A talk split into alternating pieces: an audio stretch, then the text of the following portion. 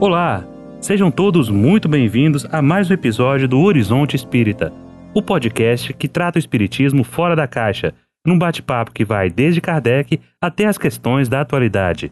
Eu sou Alan Pinto e comigo está hoje Litz Amorim. Oi, pessoal, tudo bem? Eric Pacheco. Oi, pessoal, então vamos para mais um podcast. E Rodrigo Farias. Saudações a todos, saudações de quarentena para o mundo todo aí. Hoje temos um episódio um pouquinho diferente. O Brasil, como todos sabem, e boa parte do mundo estão vivendo um período de quarentena, de isolamento social, por causa de uma nova doença. Como espíritas, como podemos entender esse fato? Que cuidados podemos ter com as informações que nos chegam sobre isso, de todos os lados e muitas vezes contraditórias? De que forma podemos contribuir como espíritas neste momento tão novo para nós encarnados? E esse é o tema de hoje: a pandemia do Covid-19, um coronavírus que está deixando todo mundo apreensivo, em uma tensão constante e falando aqui diretamente do nosso confinamento. Eu gosto de chamar de confinamento, eu acho que quarentena é pós-infecção. Por enquanto a gente está confinado, isolado socialmente. Como é que vocês estão enfrentando isso aí? Eu quero que cada um fale um pouquinho. Acho que num primeiro momento sempre tem um luto e uma frustração. Por um lado, o luto e a frustração é um bom sinal, né? Significa que a gente gostava da vida que tinha, que estava levando, ou pelo menos tinha esperanças com a vida que estava tocando, né? Então acho que é natural é, a gente ficar na coisa da de não aceitar que isso é um, um fato da, da vida, da história, da natureza, da natureza em interação com a sociedade não, não ajuda, né? E eu tô tentando acompanhar as notícias, mas também estudar, cuidar da casa, limpar a casa, fazer comida.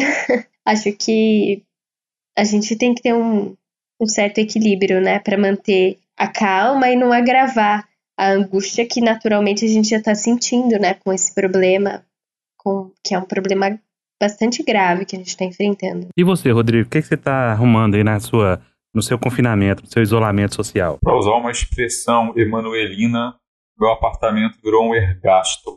Um quê? Estou sentindo um pouco no cárcere. Eu sigo, a, tô seguindo aqui a norma emanuelina de nunca usar uma palavra simples quando você pode usar um, um heptassílabo, né, que ninguém usa.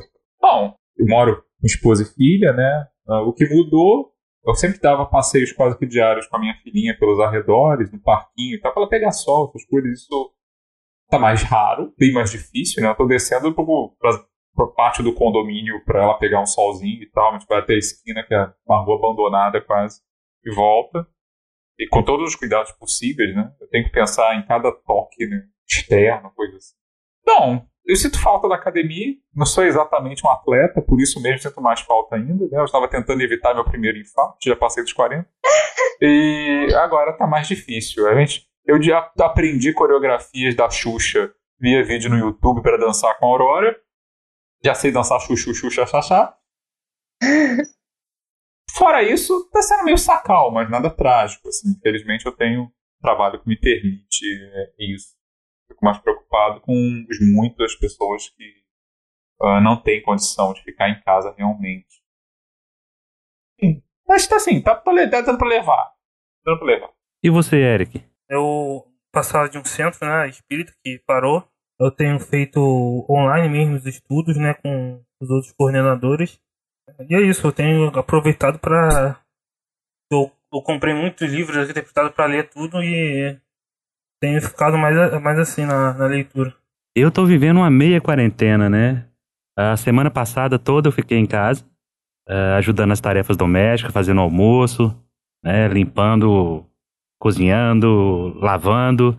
E essa semana, por força das, das obrigações profissionais, eu tive que voltar a trabalhar pelo menos pela manhã porque, como diz o nosso presidente, o Brasil não pode parar.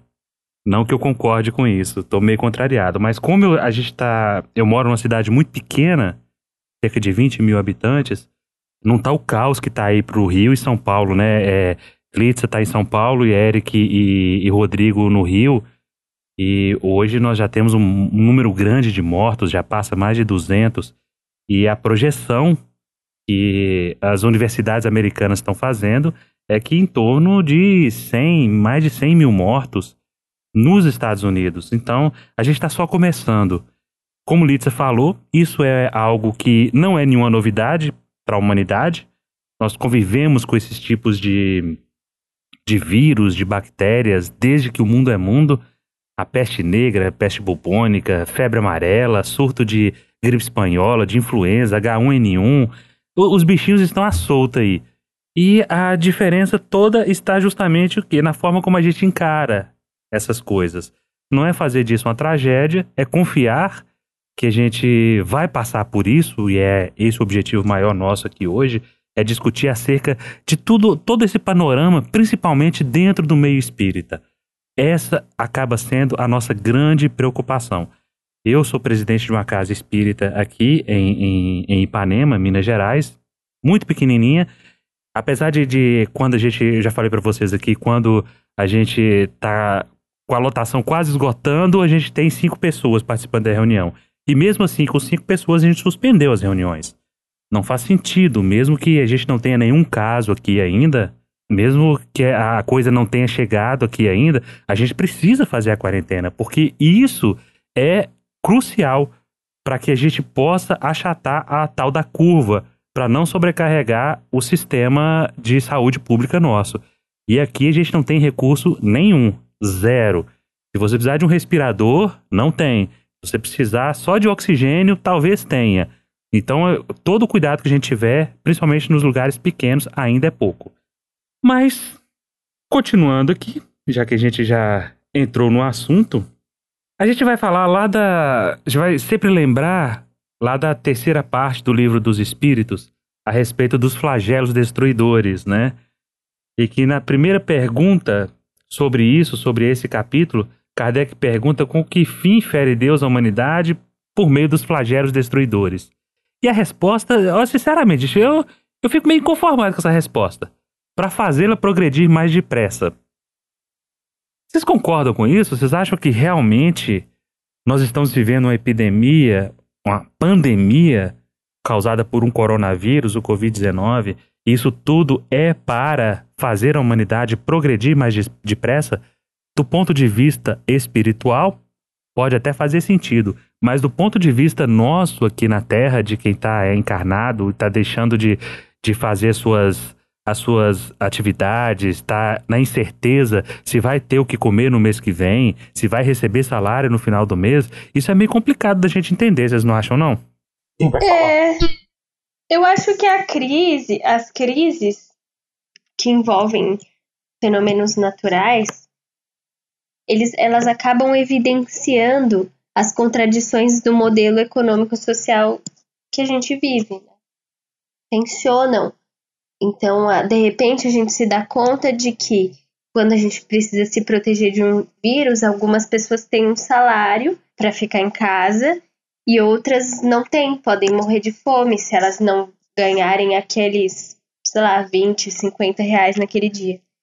Então acaba ou expondo outras coisas do tipo, as pessoas geralmente não se preocupam com as pessoas encarceradas ou com os moradores de rua, e de repente a gente se dá conta que se eles não tiverem saúde, se eles estiverem infectados por, por um vírus, provavelmente a chance deles passarem isso para o resto da população é altíssima. Eu tendo a concordar com o texto do, do, do Kardec, porque a natureza está pressionando as artificialidades do nosso sistema econômico, né? Está dizendo para gente, olha, vocês acham que a vida é assim? Vocês acham que não tem que ter saúde para todo mundo? Só pra, é só para quem pode pagar? Então, vamos ver. Então, eu acho que é uma coisa natural, não acho que os espíritos causaram, nem que Jesus causou, nada disso. Inclusive, a gente estava comentando aqui, é, antes do programa começar, né, sobre a entrevista é, no Roda Viva com o biólogo Atila Yamarino.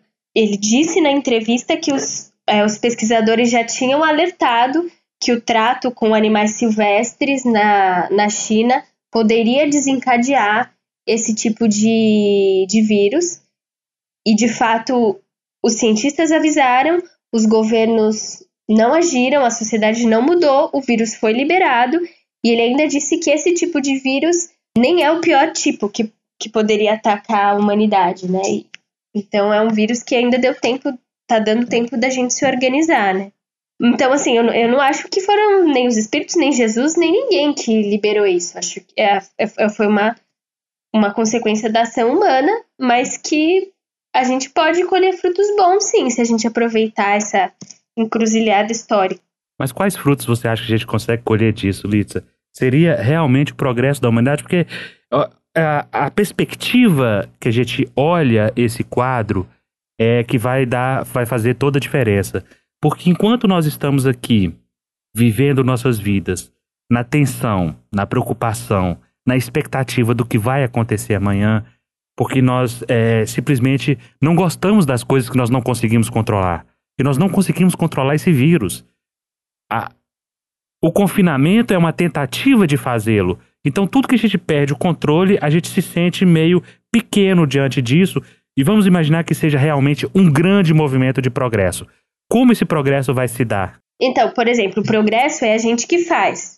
É, o, o exemplo clássico é o seguinte: para quem acredita que a sociedade deve regular a economia para que várias coisas sejam tratadas como direito, não como mercadoria. Então, por exemplo, saúde pública tem que ser para todo mundo ou só para quem pode pagar? É um tipo de exemplo. Algumas pessoas brincaram quando quando os governos dos estados estavam anunciando a quarentena, algumas pessoas brincaram assim: nossa, o coronavírus inclusive matou todos os economistas neoliberais. Porque até os economistas que geralmente defendem só que o Estado tem que gastar menos, tem que gastar menos, eles começaram a dizer: não, o Estado tem que proteger as pessoas, o Estado tem que oferecer uma renda, o Estado tem que investir na saúde pública. É lógico, quando a gente fala o Estado, o Estado não existe sozinho, né? Ele existe numa relação com a sociedade civil, com as empresas. Então, geralmente, sempre se fala, se defende assim, é Estado mínimo, mas o Estado empresta dinheiro para a empresa, etc e tal. E aí agora a gente está vendo a sociedade tensionando para o outro lado. Não, o Estado tem que proteger os, os indivíduos, as empresas têm que se preocupar com seus funcionários. E assim por diante. Então, aí nesse sentido, eu acho que é a oportunidade do progresso. Não é que o progresso já é o progresso, mas é um tensionamento de um modelo que estava ruim, do, do, meu ponto de vista, entendeu? É, um outro exemplo, caso a gente vê no, uma coisa mais comum, assim, no caso das empresas terceirizadas. Né? A gente vê às vezes em. Seja em condomínio, em empresa, ah, tem um problema, a gente protege os nossos funcionários. Ah, os que são terceirizados, ah, eles que se, eles que se vejam com a empresa deles. E a gente está vendo a sociedade se movimentando para dizer: não, os, os terceirizados são responsabilidade de todo mundo. E as empregadas domésticas, e, e as faxineiras. Eu acho que a, a crise chacoalha a estrutura, o modo como a gente vive, e aí a gente tem a opção de tentar refletir, se abrir para novas possibilidades ou de permanecer é, só saudosista de um passado que não volta mais. Rodrigo, do ponto de vista da história, vou te puxar aí um pouquinho. Lisa falou sobre a, a, que os neoliberais começaram a clamar pela intervenção do Estado na saúde pública. Aliás, o nosso ministro da Economia que é o que agita a bandeira do neoliberalismo, está em casa, de quarentena, esperando uh, o apoio do Estado para providenciar a saúde que ele pode, a saúde pública, as polícias de saúde pública, que ele pode vir a é, precisar. E em que momento surge o Estado? Em que momento o Estado surgiu? E qual a função dele na sociedade? Porque o que a gente vê hoje, o que Litza acabou fazendo. Ela, como é muito educada, ela não quis falar, mas foi uma crítica ao sistema capitalista que nós vivemos hoje. Né? E onde é que o Estado, as políticas do Estado se encaixam nisso aí? Uau! Então, gente, eu cobro para dar aula sobre essas coisas. Mas, enfim, falando assim de maneira bem. É... Mas você irá receber. Quem disse que você não vai receber? Vai receber tudo em bônus hora. Eu vou, eu vou comentar isso com o André Luiz quando eu encontrar ele lá. É, bom, falando de forma muito geral, né? É, obviamente não, não é um determinismo em que toda crise necessariamente leva a, a progresso. Ou se leva, algumas são muito mais difíceis de ver do que outras. Geralmente fala de mega crise, geralmente elas induzem algum tipo mudança por uma razão muito óbvia, que tem até muito pouco espiritual, você pode vê-la do ponto de vista biológico. É, mudou o ambiente, ele se tornou hostil, você precisa de alguma adaptação. Né? Simples assim. A gente leva um modo de vida, e dá para ecoar Marx, mas a observação zoológica já mostra que você leva um modo de vida até onde você consegue fazer isso sem sofrer grandes consequências, né? quando o custo-benefício está mais equilibrado. Quando isso muda, é, você tem crises e aí você tem que se adaptar ou se reinventar completamente, dependendo aí das circunstâncias. Pensando no século XX, né, no século mais recente, a gente pode imaginar algumas. Foi, foi prêmio de grandes crises que levaram a esse tipo de adaptação. A Primeira Guerra Mundial acabou com grandes impérios, levou uma redefinição completa de questão, algumas questões políticas, continuaram é, sendo é, bastante voláteis por muito tempo. A, a, gripe espanhola, né, que é talvez a coisa mais próxima dessa pandemia que a gente está vivendo, que na verdade a gente não sabe como essa vai terminar, mas assim a gripe espanhola foi de uma violência imensa, né? O número de mortos varia entre 50, como os estimativos falam, em 100 milhões de pessoas, isso em dois anos mais ou menos. Levou foi um abalo muito grande, mas assim, veio a reboque também da Primeira Guerra. Eu não sei de nenhum grande não é minha área, né? Pode ser que tenha tido. Sou historiador da ciência, da medicina, mas assim, eu não sei de nenhuma grande mudança social induzida especificamente pela gripe espanhola. Certo que ela matou muita gente. No nosso caso, nos tirou a Nália Franco, por exemplo. Né? Era uma grande educadora. Mas o conjunto desses eventos no início do século passado levou uma crise gigantesca, que depois levou uma nova crise, ou foi a continuação dela, né? Quando a gente tem aí o surgimento do fascismo nos anos 30, a Segunda Guerra Mundial, mas pode ver tudo isso como um conjunto só. Isso certamente gerou muitas, muitas modificações. Né? A, a, depressão econômica de 29, 30, que se arrastou pelos anos 30, afetou muita coisa. Foi uma crise que gerou realmente grandes avanços. Levou a mudanças na teoria econômica é, predominante, levou a mudanças no posicionamento do Estado, levou a, a uma noção de relação entre cidadão e governo que era geralmente diferente, em linhas gerais, do que vinha sendo usado até então, também levou a ditaduras, também gerou pretexto para a Segunda Guerra Mundial. Então, é, não é uma coisa assim, não é um movimento é, pré-determinado e monolítico, né? Ah, aconteceu essa crise aqui, tudo que virá agora será lindo e positivo. Não. São oportunidades para fazer a gente repensar, como vocês disseram, né? Não gosto muito da palavra neoliberal, mas vai lá. Coisas que eram impensáveis há um mês estão sendo consideradas a sério por vários estados que não têm nenhum perfil de solidariedade, né? Do, do nosso atual governo, mas tem outros também. É, negacionistas da ciência renitente, como Donald Trump, que até hoje, se sabe, não acredita em aquecimento global, aparentemente, finalmente se convenceu de que pandemia é uma coisa séria. Né? Uh, por outro lado, na Hungria, o primeiro-ministro húngaro né, aproveitou a oportunidade e basicamente criou umas uma, parece ser uma ditadura que já vinha sendo montada há muito tempo, mas a gota d'água foi a desculpa da pandemia. Então, são oportunidades que surgem, são abalos. Se a gente vai aproveitar ou não, depende, mas eu, particularmente, eu tendo a ser otimista. Eu acho que até por a gente ter um mundo mais interligado hoje, a gente está sabendo do que está sendo feito em outros países, do que está funcionando, do que, que não está funcionando, das possibilidades, das coisas das redes sociais. Acho que tem surgido um terreno mais fértil para algumas mudanças que podem ser importantes. Por exemplo, especulando, né? Mas, por exemplo, vamos supor, como a gente está vendo por aí, é, governos que estão bancando uma renda mínima temporária para compensar as perdas de parte da população no período de crise. Ok, mas será que precisa ser só no momento de crise? Eu vi, por exemplo, essa semana aqui no Rio, pegaram algumas salas do Sambódromo para acolher a população de rua. Inclusive para ela ser cuidada se alguém tiver sintomas ali na população de rua da área poxa, tem que ser só numa pandemia mundial que dá para recolher essas pessoas que estão sempre ali? Sabe? É, eu acho que tem coisas que realmente, como a Litsa disse, são chances da gente repensar porque a gente fica mais aberto a novas ideias. Porque o que estava funcionando antes não funciona mais. Então é uma. Me parece uma coisa muito óbvia, na verdade. Agora, do ponto de vista espiritual, obviamente isso vai variar. Né? Eu acho que é uma grande chance para a gente exercitar a solidariedade. Vão ter aqueles que vão ver isso como uma grande chance para realçar domínios políticos, né? dar golpes e coisas do tipo. Mas é uma oportunidade de ouro porque as pessoas ouvem mais. No dia a dia, dificilmente você dá atenção a certas coisas que fogem muito do seu horizonte de ideia. Mas no momento de crise, a gente tem que parar e reconsiderar. Assim como eu acho, por exemplo, para além da pandemia, uma coisa que a gente está começando a colher os frutos é a questão ambiental. A gente está começando a repensar um monte de coisa, estou é, me incluindo aí, né, porque está dando errado. Se tivesse dando tudo lindo e maravilhoso, como, sei lá, nos anos 50, como parecia lindo, você não tinha que se preocupar em reciclar coisa nenhuma, poluição, quem liga para isso?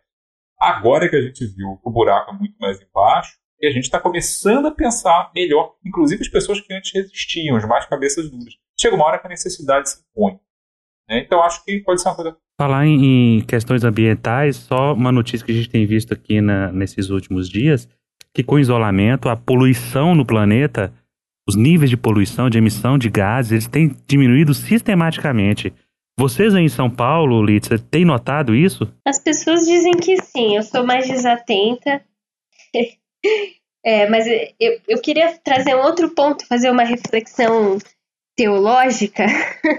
não é, eu não costumo fazer muitas, mas assim, tem uma frase do Rousseau é, que é que ele diz assim que nós temos a liberdade de fazermos qualquer coisa, menos a liberdade de deixarmos de ser quem somos. O que ele quer dizer é que a natureza humana ela existe e que a gente não pode fazer nada para alterar, né? Então a ideia é que no contexto da reflexão do Rousseau é que você tem a centelha divina e não adianta que você fizer, esse germe de perfectibilidade está lá, né? Você não é o, aquele ser que, na, que nasceu com o pecado original. Mas por que eu estou dizendo isso? É verdade, eu concordo 100% com a ideia de que a crise não leva imediatamente, mecanicamente ao progresso. Não penso assim. A crise gera oportunidade da gente repensar, enquanto indivíduo e enquanto sociedade, tomar escolhas, fazer escolhas. Porém, esse tipo de crise, essa crise específica, ela acaba mostrando pra gente, assim, de alguma forma trazendo o ser humano a refletir sobre aspectos da nossa natureza. Ou seja, por um lado, a nossa vulnerabilidade diante da morte, por outro lado, o modo de vida social que a gente tem. Então, como eu falei, não existe saúde só individual um, um vírus mostra pra gente que é, se não tem saúde para todo mundo, não está garantida a saúde de uns poucos.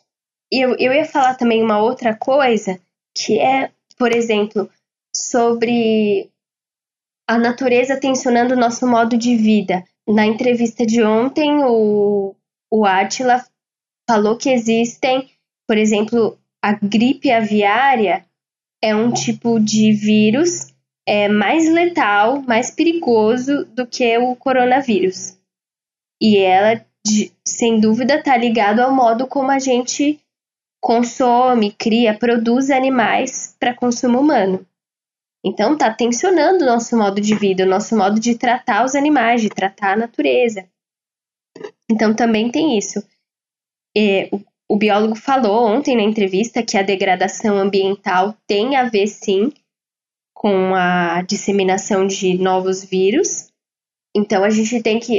Isso mostra pra gente como a gente está conectado com a natureza. A gente acha que, que a gente pode dominar a natureza, mas hoje a gente sabe que a gente tem que coexistir com ela, a gente é parte dela. Né? Então acho que. Eu, eu acho que isso é teológico porque a gente volta a pensar o que é natural.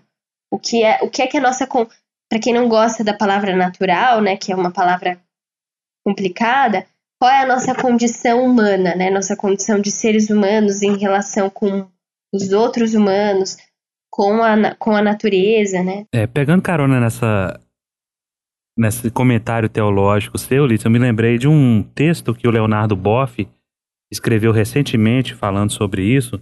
Ele é adepto, né, partidário daquela ideia de que a Terra é um ser vivo, Gaia, e que como ser vivo ele está conectado em sistemas e que na verdade o surgimento desse coronavírus é um mecanismo de defesa desse organismo vivo, Terra, para frear a ação humana em relação à degradação, a tudo isso que a gente já falou.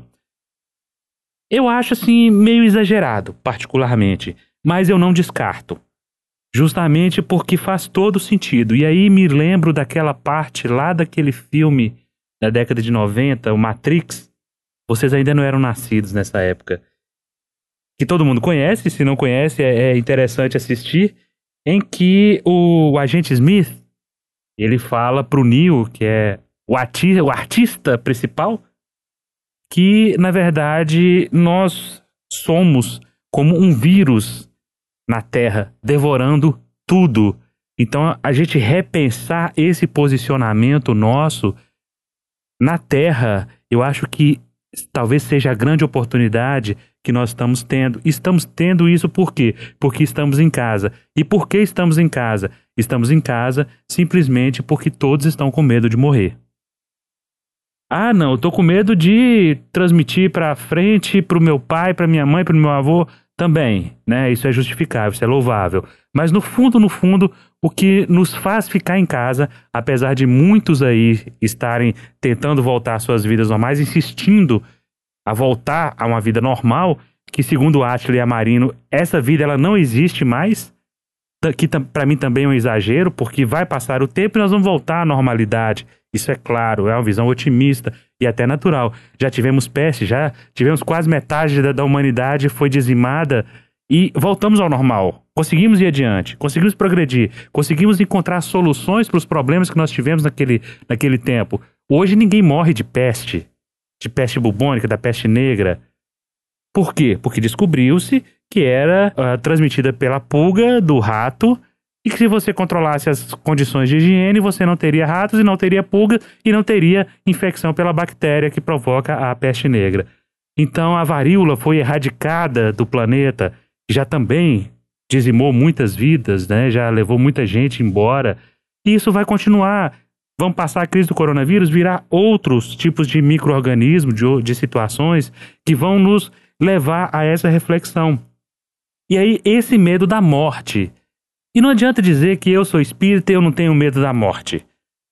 Porque se fosse assim, a gente ia fazer como um espírita lá de, de Uberaba que ia abrir o centro dele hoje, dia 31 de março, ia voltar às atividades dele, apesar de o decreto em Minas, o decreto municipal e somente o federal que insiste que a gente deva sim voltar às atividades. E acho que ele desistiu da ideia, o senhor Carlos Antônio Bacelli.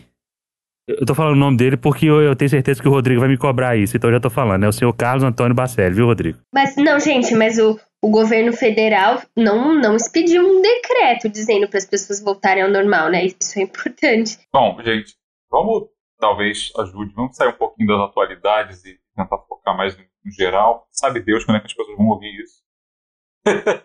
daqui a cinco anos esse, esse episódio pode envelhecer pra caramba e daqui a dez pessoas vão dizer que época estranha Daqui a 10 não, daqui a uns 20. Né, os meus futuros alunos vão dizer assim: pandemia? O que, que é isso? Meus futuros alunos vestidos com roupa de astronauta. né? Então, tem uma, uma questão que eu acho que vale a pena citar, que é.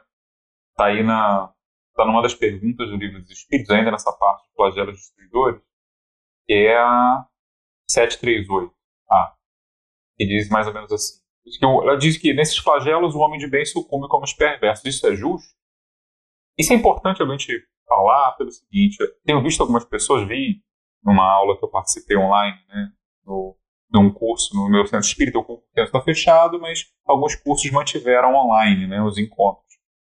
E uma moça perguntou então que ela tem recebido muitas informações desencontradas, né, é, é trecho de livro espiritualista de poucos anos atrás falando de pandemia de 2020, é gente dizendo que que a doença, as pessoas, as pessoas são acometidas da doença de acordo com seu nível moral, que as pessoas que vivenciam o amor não ficam doentes, uma coisa assim, né?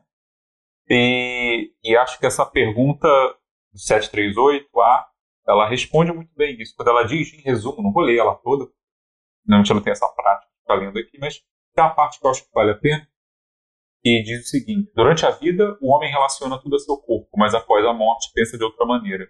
Como já dissemos, a vida do corpo é um quase nada. Um século do vosso mundo é um relâmpago na eternidade. Os sofrimentos que duram alguns dos vossos meses em dias nada são. Apenas o ensinamento que vos servirá no futuro. E aí ele relembra né, de que os corpos são como disfarces com os quais os espíritos, que são verdadeira individualidade, aparecem no mundo. E as grandes calamidades que dizimam os homens, né, elas são como nelas os homens são como um exército durante a guerra vê seus uniformes estragados, rotos ou perdidos. E o general tem mais cuidado com os soldados do que com as vestes. Eu sei que dito assim, nesse momento de apreensão, isso pode soar frio, né? Às vezes, você lê só isso, você não conhece a mensagem espírita como um todo. Mas, resumindo, a mensagem geral é o seguinte, como disse o Alan, isso também passa. Né? E ah, um dos principais ensinamentos espírito, tem no cristianismo, né, é a ideia de providência divina. A gente nem sempre entende muito bem como ela age, mas espiritismo, né, ela existe, mesmo nas situações de catástrofe. Então, independentemente de, é, dessas coisas do tipo, ah, Jesus causou a praga, coisa do gênero, como alguns dizem por aí, o que interessa é qual é a nossa atitude frente a isso. Nós que sabemos que somos termos resignação, porque é algo que a gente individualmente né, a gente não tem muito fazer, uma coisa que a gente vai ter que lidar, uma coisa com a qual a gente vai ter que lidar, sobretudo no plano coletivo, de mãos dadas, porque não se combate praga sozinho. Não existe isso do, do Superman. Não existe isso do cientista brilhante que sozinho vai curar a doença do nada, sem auxílio de ninguém. Isso não existe. É uma hora de solidariedade, é uma hora de destemor, é uma hora de serenidade. E os Espíritos também diz que, tirando casos de suicídio, ninguém desencarna fora de hora. E acho que é uma boa hora da gente pensar nisso. Né? O que, que eu estou fazendo aqui? Qual é a minha função no mundo? E se eu acredito numa providência, eu acredito que existe algum tipo de harmonia por trás do, do caos aparente dos acontecimentos. É uma boa hora da gente lembrar disso. Né? A gente não sabe se vamos aproveitar bem ou não o, o que está acontecendo, mas é uma chance, entre outras. E lembrando também, pensando como espírito, a gente já passou por situações semelhantes muitas vezes. A gente está falando agora do coronavírus, mas não faz muito tempo sarampo tem até uma letalidade mais alta, embora o contágio seja menor. É, sarampo também matava muito. Em áreas do mundo, as pessoas. O Alan falou da peste. A peste não mata mais em sociedades onde você tem alguma medicina, mas tem lugares tão pobres que é, até cólera ainda mata muito. Né? Então, uh, isso vai passar, mas a gente de alguma forma vai permanecer. Então, façamos o melhor da parte que nos cabe e não nos aflijamos demais. Tenhamos nossos cuidados, temos as preocupações do dia a dia como seres encarnados, materiais. Você tem que lavar a mão, você tem que tomar cuidado, evitar contato, tem que respeitar as orientações. Mas, como espírito, isso é uma das coisas da vida. Isso passa. Só colocando uma questão, né? É, eu acho interessante que esse texto aqui, 737, né? Ele coloca esses flagelos como uma questão natural, né? E eu tenho visto, né? A gente tem visto, né? O próprio. Tem, teve até uma palestra do Divaldo, né? Falando que o, o anjo de Deus desceu e colocou o coronavírus aqui. Acho interessante como esse pensamento místico, né? Ainda existe no movimento espírita mesmo.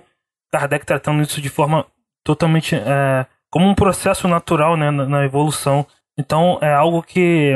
Eu não sei se eu, se já estou adiantando o assunto, mas lembrando, né? Como sempre, a gente, a gente já fez episódios no podcast sobre isso deu uma visão crítica sobre o conteúdo que a gente, a gente recebe, né, do mediúnico, tanto mediúnico quanto é, né, de outras pessoas, né. Tenho recebido um monte de diversas coisas no WhatsApp de supostamente psicografado e tal, e não há nenhuma análise, né, do, do que é dito, né, até remédios milagrosos e tal, então isso é outra questão que a gente vai entrar de, de que Precisa ter cuidado, né? E isso, nos tempos de crise, isso chove, né? É, o pessoal até requenta mensagens utilizadas em outros episódios.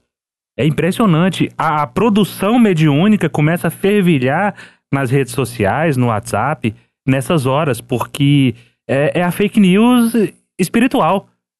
Eu recebi um áudio de, de uma tia muito querida falando que um centro, e nunca se fala o nome do centro, em tal lugar e, e etc., que não sabe bem onde é, que disse para todo mundo colocar um esparadrapo no braço esquerdo, que entre uma e duas horas da manhã a equipe do Bezerra de Menezes iria passar de casa em casa providenciando a vacina pro coronavírus. Que isso? É o êxodo? É a história do êxodo de novo? Mas não, exatamente, a ideia é essa. Coloca, passa o sangue do cordeiro na, na, na, parte superior da sua porta, que o anjo do Senhor vai lá e vai dizer: Não, ali não vou matar ninguém. Então põe o esparadrapo. Eu passei isso pra minha irmã, ela riu. É engraçado, pra mim a gente colocava o esparadrapo depois da vacina, não era antes, não. O que eu ia falar é que sobre epidemias, pandemias, crises e a gente voltar ao normal, né? Acho que sempre tem vários níveis para você investigar, como o Eric diz, né? As existem as palavras e os sentidos. e às vezes uma palavra pode ter muitos sentidos. Em algum nível, é verdade, a gente espera que as pessoas voltem às suas rotinas normais. Mas existem transformações, né? Então, por exemplo, em alguns países asiáticos que enfrentaram já outras epidemias contundentes, a cultura de você usar máscara, aquelas máscaras N95, é, foi incorporada, é mais comum. Aqui no Brasil a gente não, nunca passou por isso. Então, é, pode ser que o nosso normal daqui a alguns anos seja evitar aglomerações, pode ser que o nosso normal daqui a alguns anos seja usar máscaras quando em aglomerações. Por quê? porque esse nível de interação que a gente tem com a natureza, a palavra correta talvez seria exploração descuidada, é, esse nível de, de exploração pode gerar novas e novas epidemias. Os cientistas trabalham com essa ideia, né, de que elas são graves, elas existem, a humanidade não tem se prevenido do jeito correto então, isso tudo para dizer e que e é isso, o atípico pode virar o normal. Então, uma renda básica emergencial que a gente acha que hoje vai ser só para três meses, enquanto as pessoas não podem voltar para a rua, talvez a gente se dê conta de que precisa ser sempre para todo mundo que está sem emprego, porque é, por vários motivos, né? Seja por solidariedade, seja porque às vezes a natureza vai nos pressionando. Né? E agora, gente, como é que a gente faz para ajudar nesse cenário? Porque a fé ela é importante, as orações, sem dúvida, mas do ponto de vista prático, do seu vizinho, da sua família, do seu colega, o que a gente pode fazer para ajudar? Porque uh, não é só passar mensagenzinha de, de otimismo, de fé e etc mas do ponto de vista prático, o que a gente pode fazer para tornar esse momento pesaroso mais leve? Bom, tem já um monte de dicas e recomendações circulando pelas redes, algumas repercutindo na imprensa que eu acho que são muito boas, dentro da possibilidade de cada um. Por exemplo, tentar manter uma rede de solidariedade com seus vizinhos, sobretudo os idosos, que têm mais dificuldade de deslocamento, né? isso tem acontecido prédios, condomínios, se oferecendo para fazer compra. Também a questão dos empregadores, né, muitos dentro das suas possibilidades tentam manter os salários dos seus trabalhadores mesmo não podendo fechar as portas ou isso, por exemplo, no caso de, do, de domésticos, de trabalho doméstico, as pessoas estão pagando as suas diárias mesmo com a pessoa sem poder ir realizar o trabalho. Né? É dentro das possibilidades. Tem, tem ideias de coisas às vezes que são pequenas, são cotidianas, mas podem ser muito importantes numa, numa hora dessa. Né? Ah, agora, do, olhando do ponto de vista espírita, né, acho que tem duas coisas. Uma, cuidar de si. Né, essa coisa de confinamento físico não tem que ser isolamento social no sentido pleno. Né? Usa o WhatsApp que você usa para se comunicar, ele tem lá os vídeos chamadas. Você pode fazer um vídeo chamada para ter quatro pessoas. Vê os seus amigos, bate um papo. A gente fez, eu fiz isso com algumas amigas semana passada. E virou uma espécie de mesa de bar virtual, foi bem legal. Né? Foi muito melhor do que ficar trocando mensagem por escrito. Né? Isso por um lado. Né? Siga os conselhos. Tem dias né, para como viver na quarentena. Pegue, arranje um cantinho para pegar sol. A, a quarentena não significa, depende, pelo menos se não tiver mudado a orientação, segundo o Ministério da Saúde, você não pode sair de jeito nenhum. Porque se você sair, você tem que tomar uma série de cuidados de higiene, limpeza, calçado, na hora de pegar em coisas de uso comum, puxador de elevador, um botão de elevador, é, no supermercado. Não quer dizer que você tem que necessariamente ficar enfiado em casa, é, mesmo que você mora num quarteirão abandonado também. Né? É, pegue sol, né? cuide da ventilação da casa. Agora, falando como espírito, tem uma outra coisa que eu acho importante a gente mencionar, que é que você deu a deixa. Não repasse informação falsa para frente. É isso que a gente tem que falar, já falou sempre.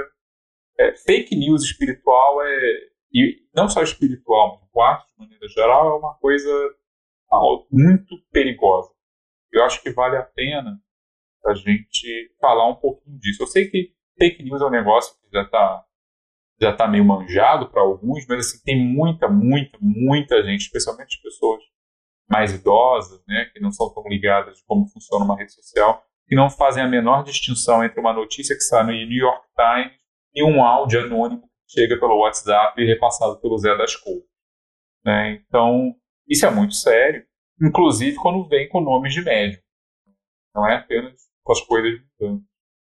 Então, assim, tem algumas dicas que eu acho que a gente pode é, dar. Né? Tem guias melhores pela internet, só vou citar alguns. Né? Por exemplo, você recebeu uma informação bombástica, especialmente em internet, especialmente em WhatsApp, rede social, Twitch. Muito cuidado com isso. Tem a fonte? Tem de onde veio? Tem um link de algum jornal, alguma revista, alguma coisa, algum órgão é, de governo que está anunciando isso? Isso aparece em algum outro site confirmando? E se aparece, é o mesmo texto que copia e cola ou é uma coisa que está com uma redação diferente? Quem é o fulano que está falando? Você recebeu um áudio de uma pessoa contando alguma coisa miraculosa ou muito alarmante? Ah, fulana diz que é médico quem é essa pessoa? Você verificou? Você recebe, geralmente é encaminhamento. Né? Alguém mandou para alguém, que mandou para alguém, que mandou para alguém. De onde é que veio isso?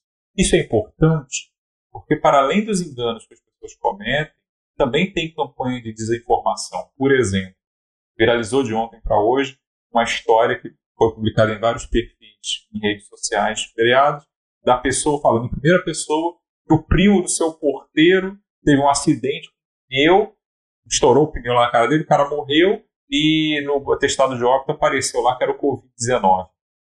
É, vocês pegaram um, um caso que aconteceu, deturparam uma série de coisas e publicaram exatamente o mesmo texto em vários perfis, dando a entender que a pessoa que aparece naquela fotinha do perfil, ela conhece realmente o porteiro, que é alguém próximo, para dar veracidade. Para quê? Para estimular a desconfiança em relação aos números de mortos e contaminados para reforçar o discurso de um certo político, presidente inclusive, vou dar nome aos bois, não é segredo para ninguém, de que a coisa não é tão ruim assim, que todo mundo pode voltar ao trabalho, mesmo com a pandemia, que não, não, não é algo tão sério. Gente, isso literalmente pode matar pessoas, porque depois dos últimos discursos do presidente e alguns políticos, né, tem vários relatos de pessoas que já começaram a se sentir mais autorizadas para sair, para respeitar a quarentena. Já é difícil as pessoas respeitarem a quarentena do jeito que está. Se líderes né, começarem a estimular o comportamento contrário. Sabe, um, uma coisa interessante que o Atila até falou no, no programa é que ele, ele, ele não tinha né, televisão, ele se informava pela internet e né, recentemente ele, ele, ele, disse que ele voltou né, a, a, ter televisão em casa porque ele não sentia mais confiança né, em, em a, a, rece a receber informações na, nas redes sociais. Né? Então fazer isso que o, que o Rodrigo falou, né? Checar né, o, se aquela informação foi colocada num site, num site confiável, num site conhecido, né? Num, num portal, no que é claro, num, se for num, num, jornal conhecido, você vai ter jornalistas, né, ali formados que analisaram a informação, né, como no WhatsApp, né. Então, realmente fazer isso, checar. Tem até também alguns, alguns sites, né, uh, que, que fazem essa checagem, ou Acho que um dos mais conhecidos é o E-Farsas, né? É muito falado que faz essa checagem de algumas uh, informações falsas que circulam na, na internet. É, tem também o fato ou fake, né? Vários, vários sites se prestam a isso, né? Eu acho que, que nesse caso que o Rodrigo falou aí, dessa, dessa fake news, o efeito é justamente o contrário. Né? O que nós estamos a, ah, presenciando aí são subnotificações, porque as pessoas estão sendo mandadas para casa sem testes. não está se fazendo teste e chega em casa e fica em quarentena. Isso aí é subnotificado. As pessoas estão falecendo, né? E não, não se faz o teste porque ele vai demorar ainda um certo tempo. Nós não temos números suficientes, o que a Lisa, falou lá na, no início, né?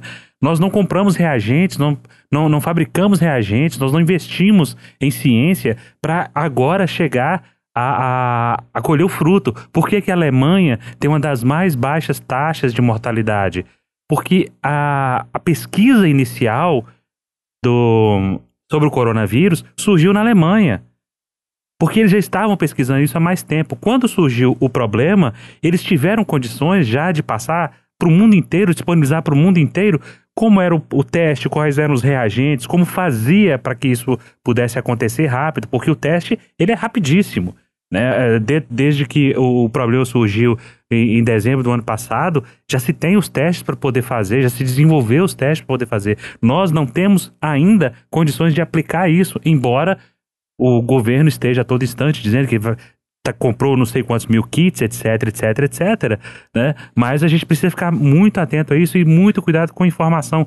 Muitas vezes, excesso de informação vai acabar gerando na gente muita angústia, muita ansiedade. Então, talvez o, o ideal seja afastar um pouquinho de redes sociais, afastar um pouquinho de, de, de TV, Pegue aquele diário, aquele boletim diário, se informe, mas não fique ligado nisso o dia todo, porque se você ficar ligado nisso o dia todo, você vai passar a viver, a criar em si o temor de que a, a, situação vai se alastrar e vai deixar a coisa muito pior. Porque se você cria muita ansiedade, você acaba entrando num processo depressivo e baixar, vai baixar a sua imunidade. Baixando sua imunidade, você estará sujeito a contrair o coronavírus ou coisa pior. É, contrair todos podemos, né? Mesmo que você esteja com uma boa imunidade. A diferença é que é, aí o, o, caso pode se agravar, né? Se a sua imunidade estiver baixa. Porque, inclusive, os casos assintomáticos são esses, né?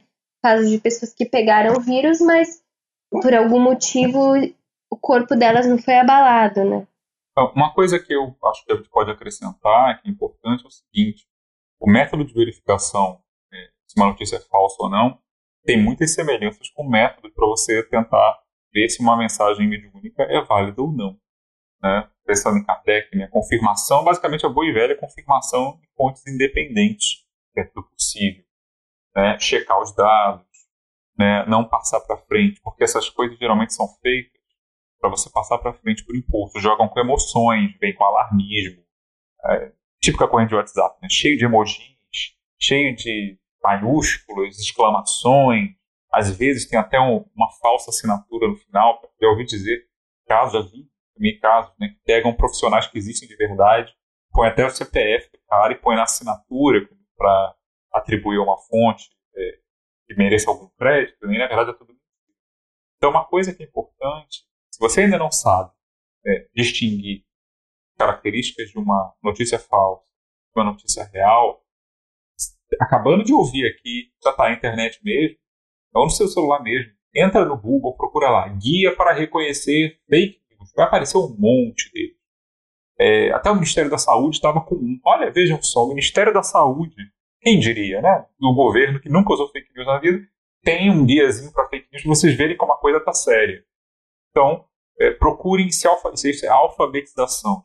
Se você acredita que Kardec estava certo ao procurar um método racional para tentar separar o joio do trigo nas mensagens mediúnicas que ele recebia muito, você tem a obrigação moral de também se alfabetizar digitalmente para saber distinguir entre o que é uma, no momento de emergência uma notícia real de uma notícia é, que não merece crédito ou que merece alguma desconfiança que você pode aguardar um pouquinho para ver se ela se confirma ou não.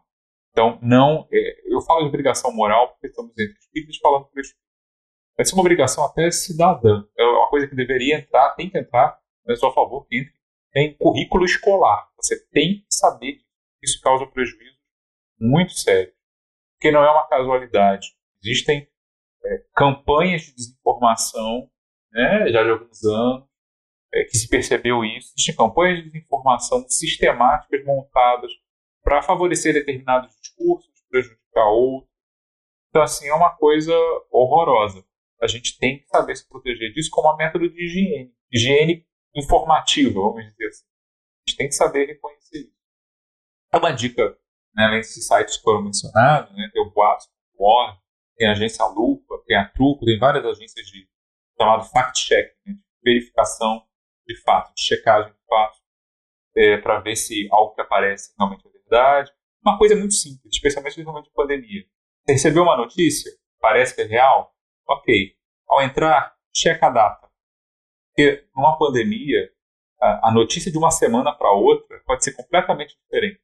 Né? Por exemplo, eu circulando por aí vídeos lá do Drauzio Varela de janeiro, quando a doença estava confinada apenas à China, não tinha tanta informação assim, ele falando sem muita preocupação. Depois usaram isso para endossar o discurso do Bolsonaro já em março. Gente, março, numa pandemia, é um cenário completamente diferente. Então, muito cuidado com isso e principalmente muito cuidado com denúncias. Né? Fulano de tal, não sei o quê. Muito cuidado com isso. Fake news geralmente, muitas vezes, é para desmoralizar alguém que é visto como um inimigo.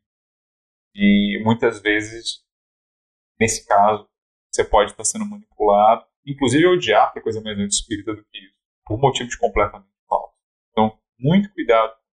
Verifique o teor da mensagem. Isso aqui é útil. Isso aqui, aquela coisa que se fala nos três filtros. Isso aqui é útil. Isso aqui é verdadeiro. Isso aqui é bom.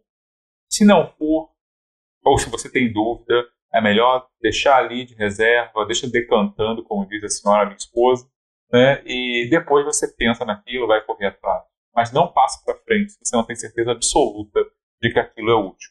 Não importa se foi seu pai que passou, foi seu filho, se foi sua melhor amiga, seu professor, até seu professor, infelizmente, às vezes tem que desconfiar. Tem gente que não tem noção nenhuma, passa com a melhor das intenções, mas não é alfabetizado, não sabe distinguir, então passa para frente. E aquilo pode ser uma espécie de vírus mental. Muita gente passa para frente sem nem ler, né?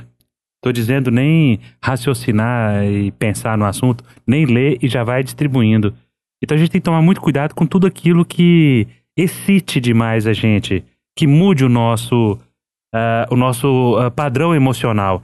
Se é algo muito bom ou muito ruim, tenha muito cuidado. Se for algo que você preza muito, que você goste muito, e aquilo casa, porque as fake news são feitas para isso, elas são feitas para casar com aquilo que você está pensando na hora, com aquilo que você faz, com o seu grupo social, o seu grupo político, ou o que quer que seja, ela é feita justamente para acoplar e para ser disseminada. Muito cuidado na hora de disseminar.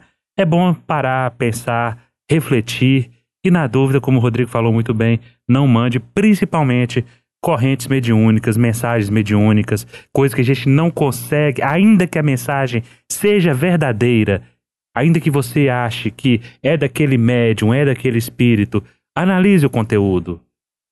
É, faça o que Kardec fala sempre. Passe pelo crivo da razão, da lógica, do bom senso. Um espírito superior tem esse linguajar? Um espírito superior falaria realmente isso? E na dúvida, se abstenha de passar para frente, de dar continuidade ao que pode trazer prejuízos lá na frente, porque a gente cria um clima de instabilidade na nação no, no mundo, no planeta, até em, em questões vibratórias. Porque está todo mundo tenso, está todo mundo preocupado, está todo mundo atormentado. E você vai jogar mais lixo mental para essas pessoas? Cuide disso. Pare, faça uma prece, ore. Cotidianamente, de manhã, à noite, a qualquer hora que você sente a necessidade, peça paz, peça inspiração, peça a resignação necessária para você enfrentar esse período conturbado que estamos vivendo agora. Acabei falando com o palestrante, como Litsa sempre fala. Ah, tem seu chá. Tem seu chá. gente, considerações finais para a gente finalizar aqui a, a, nossa conversa de hoje. Ah, queria desejar para os nossos ouvintes que continuem, assim como nós, no caminho da, do conhecimento, no caminho do progresso das ideias e das ações. E que a gente não perca a esperança e tenha força para enfrentar esse momento difícil, porque a gente também pode crescer espiritualmente nas dificuldades. Rodrigo. Bom, eu posso dizer, meus caros, é o seguinte: a gente pode ver dar a isso um sentido útil de alguma forma. Né? Se, nesses momentos de crise, eu não sei se o mundo vai aproveitar a oportunidade para se reinventar, para se aperfeiçoar, mas a gente pode tentar fazer isso é, no nível pessoal, espiritual. Então, é uma boa oportunidade de pensar na vida, de contemplar a eternidade, de se aprofundar, quem sabe, até nos estudos da própria doutrina, o que ela oferece para a gente. A doutrina espírita ela tem muitos recursos justamente para momentos como isso, a ideia de que Deus não joga dados.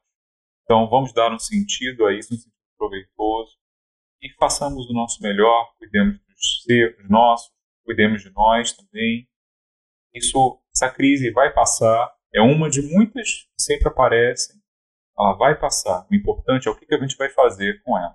Eric. Eu queria, né, complementando o que foi dito, né, é um, é um realmente bom momento, né, para para se aprofundar, né, no estudo da doutrina, não só da doutrina, como ler em geral, né, e se, uh, queria dizer, né, aos ouvintes se se você tem amargura nesse período, né, você está preocupado sempre recorrer, né, ao, ao recurso da prece, né, mantendo a resignação, né, e, e é isso, a gente vai passar por esse período e bola para frente. É bom, já que o Eric trouxe esse ponto, é, existem alguns psicólogos que estão oferecendo ajuda online, né?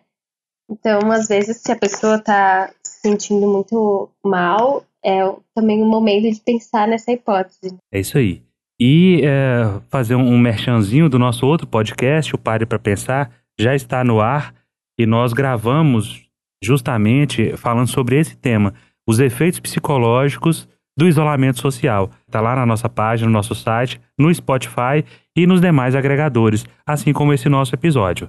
Então é isso, meus caros. Eu espero que vocês tenham parado, refletido um pouquinho a respeito disso, buscando conhecimento, buscando a esperança de dias melhores que virão e fazendo tudo isso em casa, até quando for necessário. Que a paz esteja com todos. Até a próxima!